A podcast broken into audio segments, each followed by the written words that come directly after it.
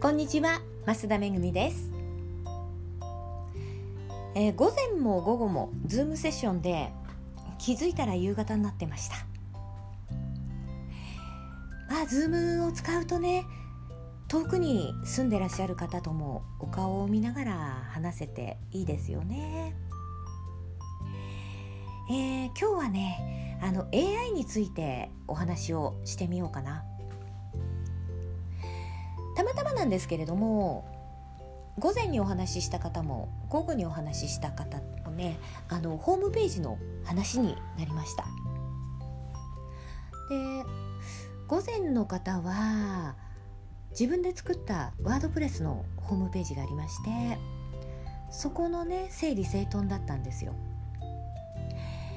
まあホームページを作ろうとすると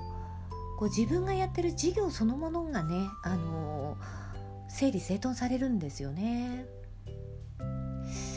で今日ももうこれはいらないよねみたいな話になったりして、えー、整理整頓されたと思います。で午後の方は、まあ、これから作るのに最低限必要な固定ページはこれだよねみたいなお話をしてさてどこで作ろうって人類をね見てみたんですよ。するとねアルファベットだったジンドゥがカタカナになっていて一瞬あれこのサイトじゃないやって思ったぐらいでなんか少し前にロゴが変更になったみたいですね。でプランを見てみたら以前なかったあの AI がホームページを作ってくれる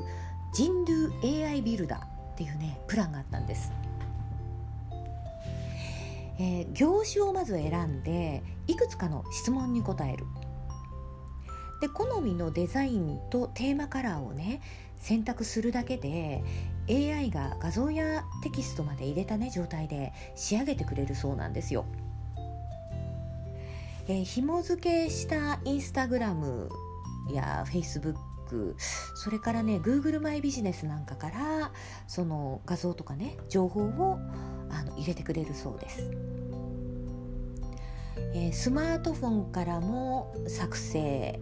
ができて編集もできてで HTML やねあの CSS を一切使わないで済むらしいんですねそれで月々990円なのでまああのー、IT がね苦手な方はこういうプランもありかなって思います。いやこれねすごい私も興味津々で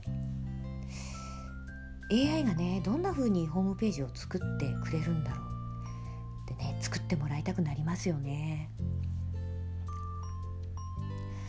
まあ本当にね AI ってどこまで進化するんだろうと思いながら見てます。話はあの以前ピンタレストのことでもねお話をしました。で実は昨日あのピンタレストのアカウントにインスタグラムと YouTube のアカウントをね紐付けてみたんですよ。でちょうどそれをやった後に、まあ、ピンタレストを使っているクライアントから連絡があったので紐付けてみたらみたいな話をしました。あ、彼女もねあのちゃんと紐付けできたんですけれどもピンタレストの使い方がいまいち分かりませんって言われたのでいやほんと使わなくていいから自分でね自分の画像をピンするか誰かがピンしてくれるようにねあのピンタレストのマークをねつけておけば大丈夫だよみたいな話をしたんですよ。まあ、それもこの間ねお話をしたように AI が似た画像をね次々と出してくれるからなんですよね。まあ AI ってほんとすごいです。あそうそうそう。それでねえっ、ー、と午前中にお話をしたクライアントが以前のコンサルタントから AI はバカだからアメブロとホームページと同じブログを載せておけばいいよって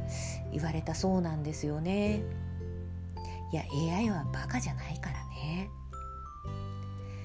でまあ彼女はね私のブログを読んでくれているので分かってましたけれども全くね同じものをブログとホームページにそのまま載せてしまうのはあのコピーサイトとみなされるから絶対やっちゃダメですよ。えー、ということでね今日は AI についてお話をしてみました最後までお聴きいただきましてありがとうございました。